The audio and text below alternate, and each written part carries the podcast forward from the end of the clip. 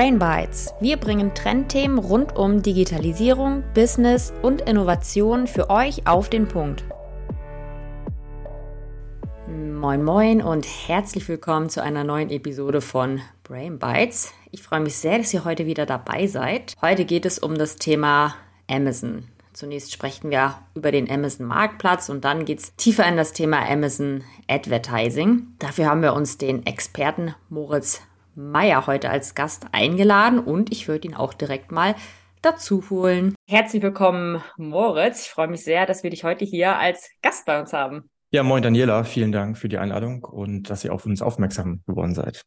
Ja, sehr, sehr gerne. Magst du direkt mal mit einer ähm, Vorstellung starten und berichten, was du denn überhaupt machst? Ja, gerne. Ich bin Moritz, äh, Moritz Meyer, ähm, Gründer und Geschäftsführer von MoveCell. Wir machen ganz einfach gesagt Markenhersteller auf Amazon, das heißt auf Online-Marktplätzen erfolgreicher.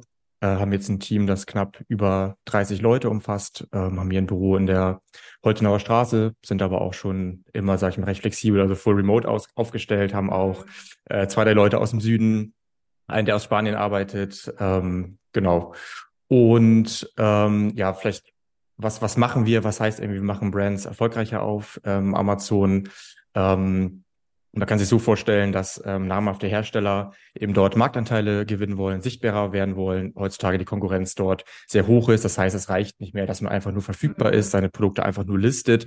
Man möchte natürlich auch zum Beispiel durch äh, bessere Produktdaten, durch äh, bessere Werbemaßnahmen äh, einfach Marktanteile gewinnen, äh, auf anderen Marktplätzen launchen. Und da kann man vielleicht einfach sagen, haben wir drei Säulen. Das eine ist die Strategie- und Analysephase. Wir haben ein eigenes ähm, Analysetool. Mhm. Das zweite ist dann sozusagen die Umsetzung ne, als Beratung, Strickstrich Agentur. Und das dritte ist dann so ein bisschen Sortimentstrategie, ähm, Skalierung über ähm, andere Marktplätze. Ja, sehr, sehr spannend. Vielleicht nochmal kurz für unsere Zuhörerinnen. Die Holtenauer Straße ist hier in Kiel. da sitzen wir nämlich beide. Also unsere Zuhörerinnen ja. sind ja ein bisschen verteilt. Genau, darüber bin ich auch auf MoveCell aufmerksam geworden. Also hört sich auf jeden Fall super spannend an und ich würde sagen, wir starten auch mal direkt ins Thema rein, spezialisiert auf Amazon beziehungsweise auf den Amazon Marktplatz. Da würde ich jetzt zunächst erstmal ins Detail gehen. Was ist denn der Amazon Marktplatz? Genau, magst du da vielleicht einfach mal ein paar Worte drüber verlieren? Gerne auch ein paar Zahlen und Fakten raushauen. Mhm. Ja, ich denke mal, jeder Zuhörer kennt äh, Amazon oder kauft äh, wahrscheinlich auch ähm, darüber ein. Ich meine, es gibt so eine Statistik, dass 90 Prozent der deutschen Online-Shopper ein aktives Kundenkonto haben, das heißt wirklich dort auch drüber kaufen. Äh, über 50 Prozent des gesamten Online-Umsatzes, zum Beispiel in Deutschland und auch in den USA, geht über Amazon. Von daher sehr, sehr relevant. Als wir damals gestartet sind, vor rund sechs Jahren, war das noch nicht so. Ähm, da war das natürlich noch etwas ähm, unbekannter, nischiger. Die ähm, Markenhersteller hatten auch gar nicht auf dem Schirm, dass sie dort irgendwie anbieten sollten. Das hat sich ähm, natürlich extrem gewandelt. Ja, was ist Amazon? Was hier irgendwie wichtig ist, es gibt dort zwei Verkaufsmodelle. Viele kennen das sozusagen nur als Endkonsument. Ich äh, suche nach irgendwas ähm, und kaufe dann ein mhm. Produkt.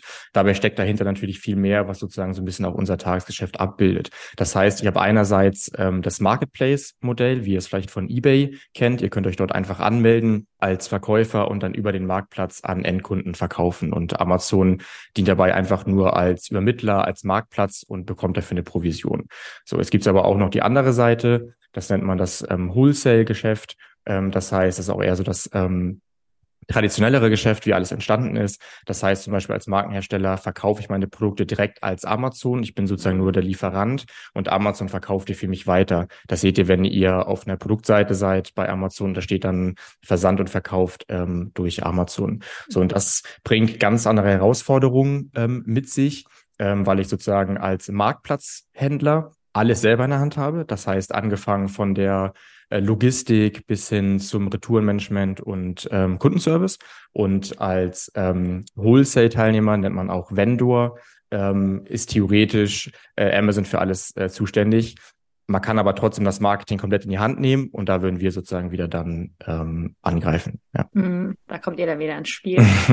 Ja. Ja, cool. Danke für die Erläuterung. Jetzt würde ich einmal auf Chancen und Risiken eingehen. Welche Chancen siehst du sich generell dann auf dem Amazon-Marktplatz zu platzieren?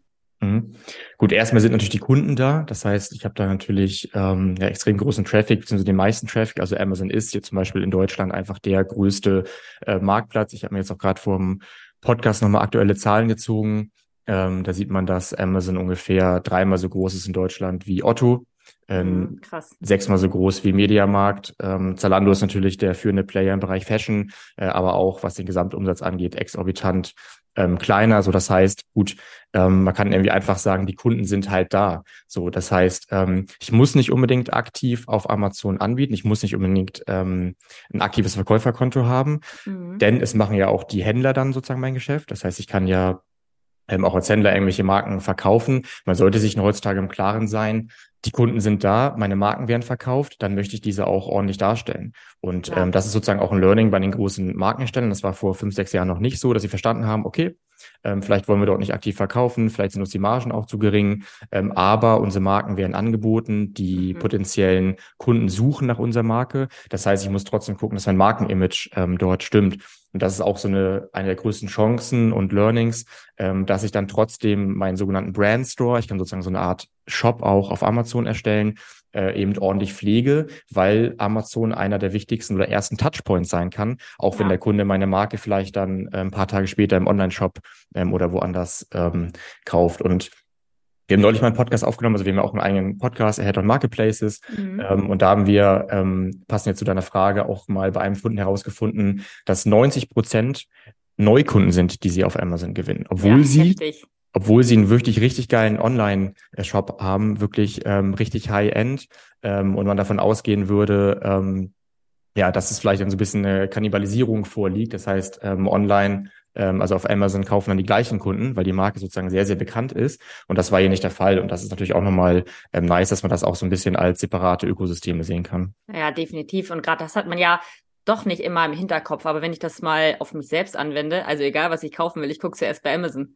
Also ich selbst ja. habe auch den Touchpoint wirklich, das ist immer zuerst Amazon und dann gucke ich vielleicht nochmal in den Stores, ob es keine Ahnung, eine andere Farbe oder ein anderes Produkt gibt. Aber ja, das ist auf jeden Fall nochmal ein spannender Punkt, dass Amazon da tatsächlich dann so der erste Berührungspunkt oftmals ja. auch für Marken. Vor allem nicht nur, wenn du sozusagen dann aktiv schon auf Amazon.de gehst und den Suchschlitz ja. nutzt, mhm. sondern wenn du auch irgendwas googelst, ja. sind sozusagen die Amazon Produktseiten oder dieser sogenannte Amazon Brand Store extrem stark im Stimmt. organischen Ranking, also weit oben. Also kommst du unweigerlich erstmal rein, auch wenn du dort vielleicht erstmal nicht kaufen möchtest. Ja, stimmt. Vorhin hattest du jetzt schon mal verschiedene ähm, Kernmodelle, sage ich jetzt mal, angesprochen. Wie ordne ich da FBA, FBA, also Fulfillment mhm. bei Amazon ein? Das mhm. hört man jetzt ja auch aktuell überall. Also deswegen ja. da vielleicht auch nochmal einen kurzen Exkurs. Ja, ja, ist witzig, dass du es ansprichst. Ähm, ja, also FBA ist ja eigentlich sozusagen das Versandmodell von Amazon, mhm. was viele von euch auch ähm, unter Prime kennen. Ähm, das heißt, über Prime wird das Ganze ja so ein bisschen von ähm, Amazon beworben. Mhm. Ähm, das heißt, die sind ja ähm, weltweit führend einfach im Bereich äh, Logistik. Ich meine, ich ja. habe neulich mal eine Statistik gelesen, dass äh, über FBA mittlerweile mehr Pakete in den USA versendet werden als über die Post in den USA. So, das heißt, sie sind extrem stark. Äh, warum? Die haben überall weltweit eigene Logistikzentren.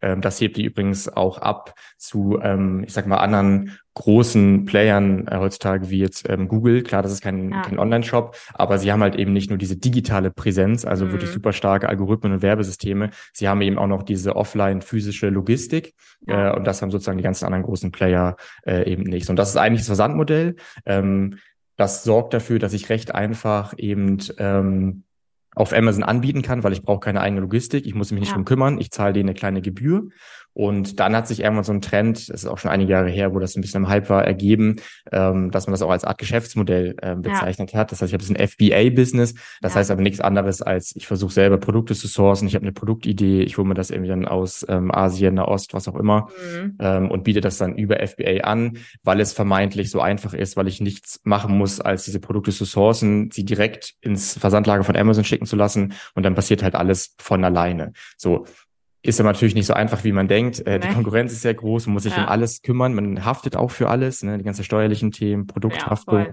ähm, Kennzeichnung. Wir kennen viele, wir haben ja auch schon vor einigen Jahren angefangen, die ähm, was eigenes sehr erfolgreich in Anführungsstrichen aus dem Nichts aufgebaut haben. Ähm, das ist aber sozusagen nicht, weil FBA funktioniert, sondern weil man da auch wirklich, ich sag mal, reingehasselt hat, eine gute ja. Produktidee hatte, hinterher ist. Und wir haben aber auch genauso viel oder eher mehr halt natürlich auch scheitern sehen. Ähm, ja, da muss man natürlich ein bisschen aufpassen, was wirklich dahinter steckt. Ja, definitiv. Aber es ist, glaube ich, viele stellen sich das einfach vor und denken sich, ach, geht alles easy über Amazon, aber vergessen dann den anderen Punkt, dass es natürlich auch gut und richtig platziert werden muss und und das einfach nur anzubieten, ist halt nur die halbe Miete. Ne? Ja. Gut, dann würde ich mal zu den Risiken switchen. Siehst du da irgendwelche Risiken, Produkte mhm. bei Amazon anzubieten? Mhm. Also grundsätzlich Risiko gibt es nicht, ähm, dass ich meine Produkte dort nicht anbieten sollte. Man kann aber sagen, ähm, gerade wenn man sozusagen schon eine erfolgreichere Brand hat oder auch ein großer Markenhersteller ist, mhm. natürlich sollte die Abhängigkeit nicht zu groß werden. Das heißt, ich sollte natürlich einen ähm, gewissen Multi-Channel-Ansatz haben. Ähm, um ein Beispiel zu nennen, jetzt im Vendor-Bereich, das war dieser skizzierte Wholesale-Bereich, was vor allem große mhm. traditionelle Markenhersteller betrifft. Ähm, die haben ähm, jährlich Verhandlungen mit Amazon über die Einkaufspreise. So, und Amazon hat natürlich da auch eine gewisse Marktmacht, einen gewissen Hebel zu sagen, hey, wir wollen eure Produkte jetzt nur noch ähm, für so und so viel Prozent weniger einkaufen. Mhm.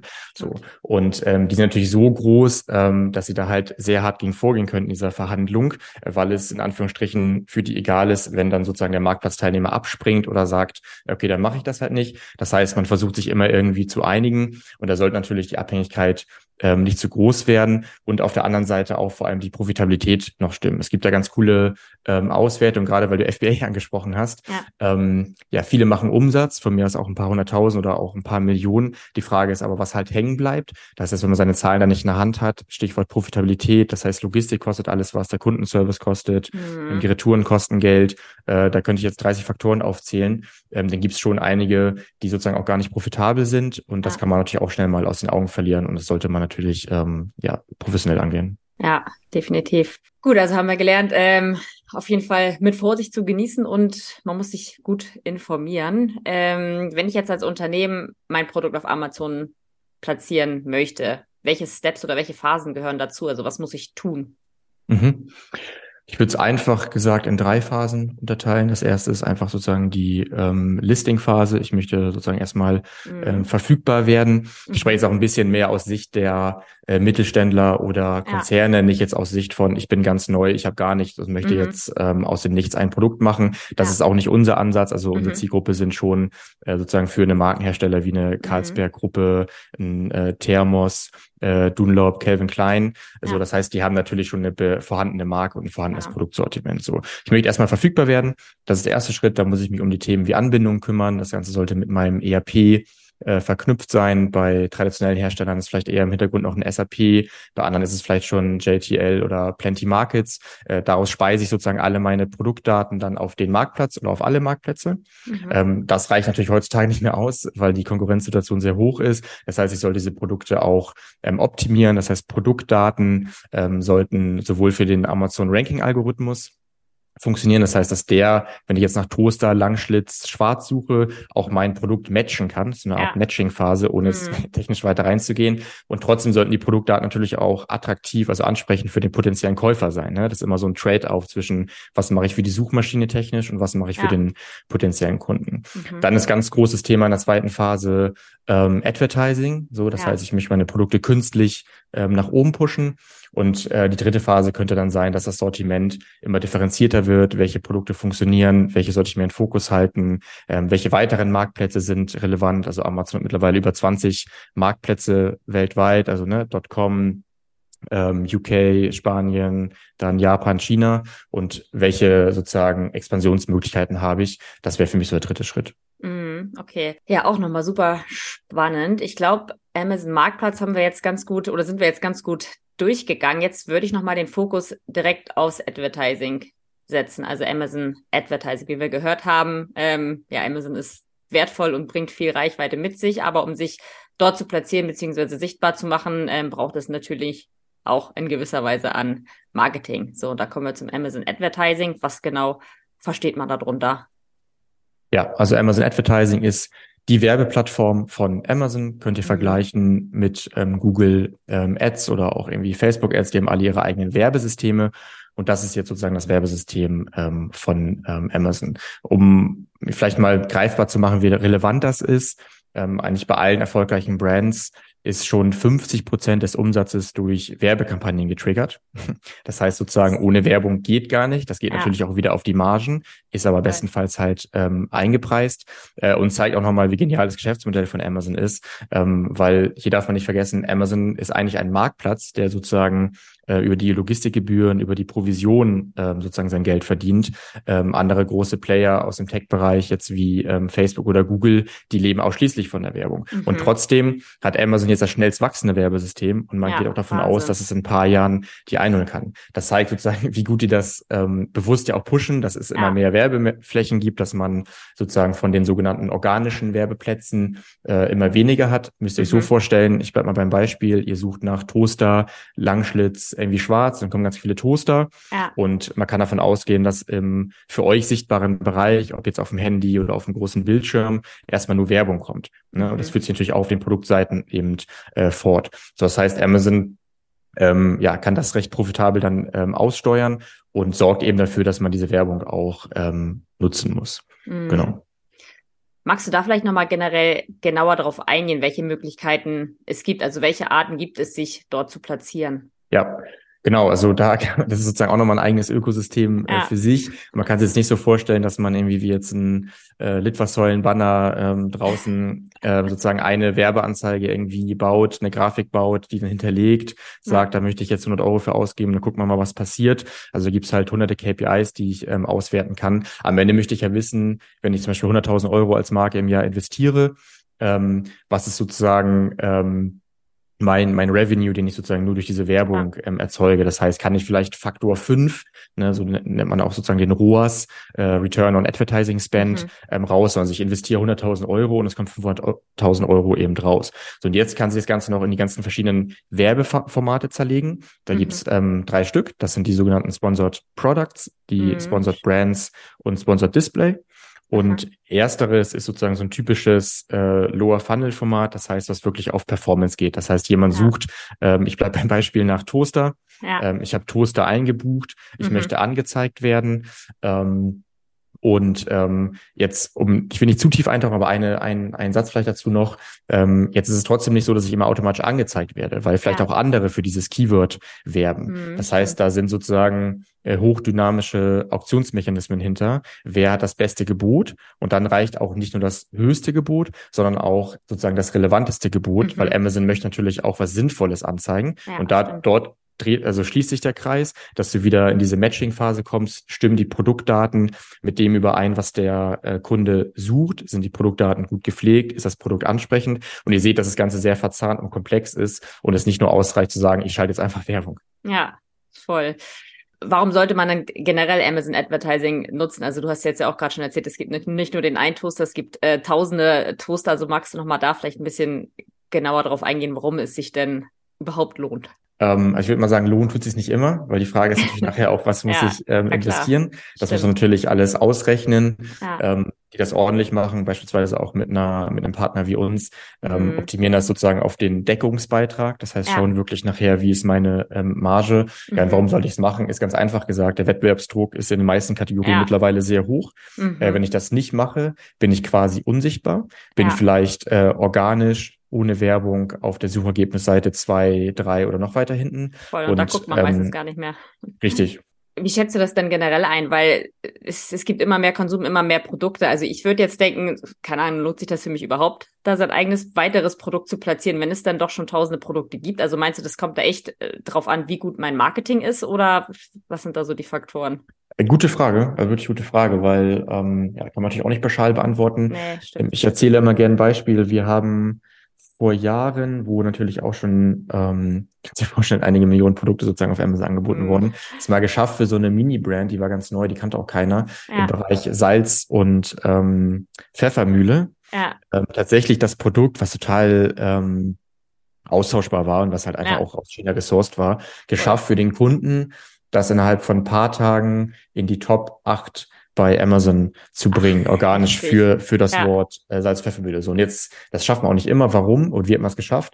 Es gibt eine sogenannte Honeymoon-Phase mhm. wo der mhm. Ranking-Algorithmus neue Produkte antestet, mhm. weil würde es das sozusagen irgendwie ja keinen Wechsel geben, keine Dynamik, würden ja eigentlich immer die gleichen Produkte eigentlich oben äh, bleiben. Mhm. So, das heißt, Amazon möchte auch schauen, okay, sind hier neue Produkte vielleicht für uns noch besser, für den Kunden noch besser oder kann Amazon damit noch mehr Provision sozusagen machen? Und ja. dann werden auch mal Produkte angetestet. Mhm. Und äh, wenn dann die Produktdaten sehr sauber gepflegt sind, die Titel, ähm, die mhm. Beschreibung äh, auch Keyword optimiert sind, also es ist schon so eine eigene, ja, ja eigene Disziplin für sich, ne? so ja. das Amazon Marketing, das Amazon SEO Marketing, ähm, dann ist es schon gut möglich. Das heißt, um auf deine Frage zurückzukommen, ähm, durch Marketing ist da vieles möglich. Mhm. Mittlerweile muss man natürlich ähm, aber schon auch merkbare Budgets in die Hand nehmen. Ja, und äh, wenn jetzt zum Beispiel Bosch auf uns zukommt, die möchten irgendwie was Neues ähm, launchen, ähm, dann wissen die natürlich auch schon, dass das ein paar Monate dauert, dass man da halt Geld in die Hand nimmt, dass es ne, wie im Marketing überall eine sogenannte Awareness-Phase erstmal gibt. Das heißt, erstmal mhm. die Kunden so ein bisschen an die neue Brand gewöhnen. Ja ähm, dann immer mehr in Ads feuern, Produktdaten ordentlich machen. Das heißt, es ist nicht mal so eben möglich, erfolgreich zu sein, indem man einfach nur die Produkte listet. Ja. Und gibt es da so einen groben Zeitplan? Also wie lange dauert sowas, bis mein Produkt bestenfalls erfolgreich ist, also bis, bis ich Revenue habe? Uh, gute Frage. Hm, kann ich nicht direkt beantworten. Ich würde aber sagen, drei Monate braucht mhm. man, um zu sehen, wie sich alles entwickelt. Ja. Ähm, weil gerade diese SEO-Faktoren, das ist ja zum Beispiel auch, wenn jemand von mhm. euch mal vom Thema aus dem Bereich Google SEO irgendwas gehört hat mhm. oder einfach ähm, Google ähm, ähnlich. Das heißt, etwas braucht das, etwas Zeit sollte ja. man ihm geben. Ähm, nach vier bis fünf Monaten weiß man aber auch schon, ob es funktioniert oder nicht, mhm. ähm, ob man da weiter reinpushen sollte oder eben halt nicht. Ja. Ja, auch spannend, aber zeigt auch nochmal, es ist halt nicht eben mal Produktlisten und fertig ist, sondern gehört ein bisschen mehr dazu. Ähm, Gibt es so allgemeine Fehler, die häufig gemacht werden, wenn man Produkte listet? Kannst du da pauschal ein paar Sachen benennen? Mhm. Ja, ist jetzt wieder die Frage der Perspektive. Ich sag mal, ja. wenn man ähm, selber ähm, eine neue Brand baut, einen neuen Produkten ganz am Anfang ist, würde ich sagen, ist der typische Fehler oder wo man aufpassen muss, hatten wir vorhin schon das Thema Profitabilität. Das heißt, ich vorher das alles genau durchrechnen mhm. ähm, und auch nicht sagen, hey, die bieten hier alle in dem Preiskorridor an, ja. da wird mein Produkt auch funktionieren. Auch ja. davon ausgehen, dass das eigene Produkt vielleicht über die nächsten Jahre teurer wird im Sourcing, ja. vielleicht auch, dass das Preisdumping oder es kommt immer mehr chinesische Händler auf den Amazon-Marktplatz, ähm, der Wettbewerb noch aggressiver wird, was Preise angeht. Das heißt, man mhm. darf nicht nur eine Bestandsaufnahme machen, sondern sollte auch ein bisschen in die Zukunft Zukunft ähm, ja. schauen. Und außer Blick ähm, Richtung jetzt von großen ähm, Markenherstellern, mhm. ja, wie jetzt beispielsweise in ähm, Carlsberg ähm, oder auch in Dunlop, äh, auf jeden Fall würde ich sagen Marktanalyse. Das heißt, vorher sich wirklich einen Überblick verschaffen. Ähm, das war auch ganz witzig, die haben wir damals gewonnen, also ähm, den Dunlop-Konzern, kennt vielleicht jeder von mhm, euch im Bereich ja. Tennis, Squash, Badminton, ähm, weil wir für die Marktanalyse mit unserer Software gemacht haben und denen gezeigt haben, hey, ihr seid schlechter als eure Konkurrenten Head und Wilson. Mhm. Und da war das ganze europäische Management total überrascht, dass sie, hm, wie, wir sind doch nochmal besser als die auch ja. hier offline im Einzelhandel. Ja. Ähm, das heißt, datenbasiert erstmal erheben, ähm, den Status quo, wie stark sind wir im Vergleich zur Konkurrenz, wie gut sind unsere Produktdaten, wie gut ist unsere Werbung, ja. ähm, wonach suchen die potenziellen Käufer wirklich. Oft funktionieren andere Produkte, Produkte anders ähm, auf dem Marktplatz als irgendwie offline. Das mhm. heißt, diese ganze Analysephase ist halt sau wichtig, um dann ja. die Strategie zu machen und nicht einfach nur blinde Annahmen treffen. Ja, ja, stimmt. Zeigt es auch nochmal, wie wichtig Analyse und Co. ist.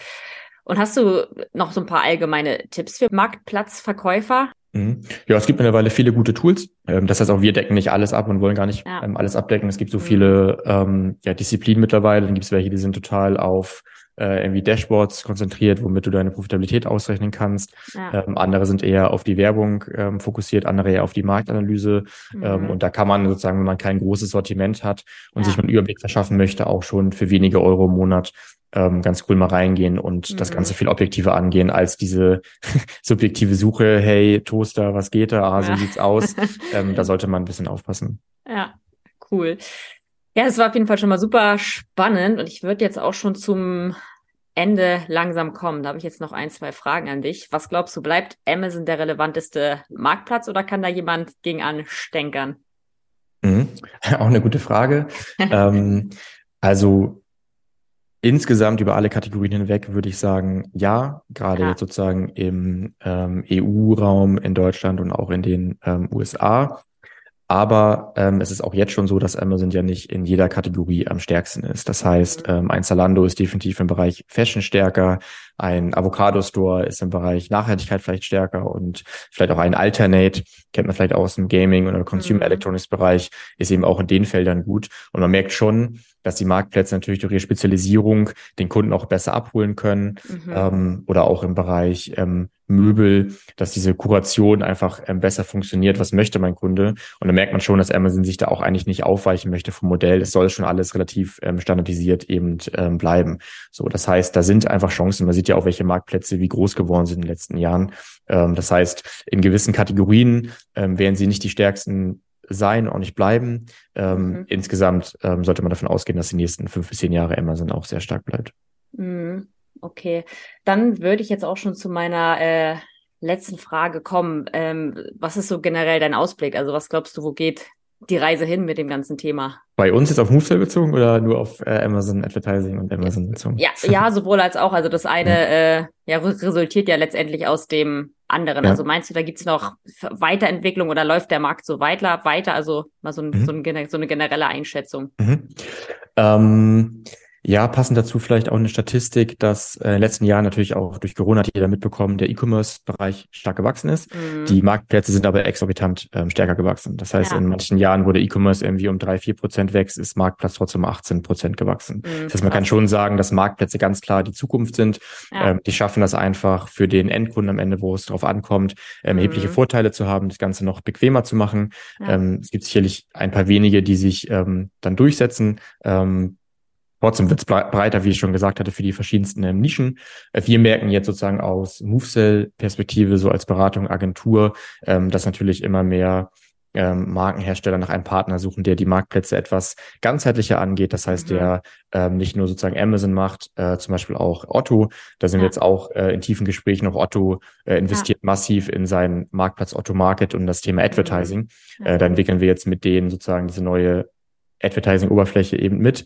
Ähm, das heißt, man sollte sich weiter breiter aufstellen und schauen, dass man, um es auch nochmal technisch zu beantworten, ähm, seine Produktdaten, seine ganzen Sortimentsdaten möglichst zentral aus einem System speist und dann eben auf die Marktplätze verteilt. Ja, sehr cool. Vielen Dank für deine Antwort und vielen Dank generell für deinen Input. Also ich fand es äh, super spannend und super informativ. Also ich selbst habe wieder viel gelernt. Ich hoffe, das geht auch unseren Zuhörenden so. Und an dieser Stelle vielen, vielen Dank an dich, Moritz. Und man sieht sich, würde ich sagen.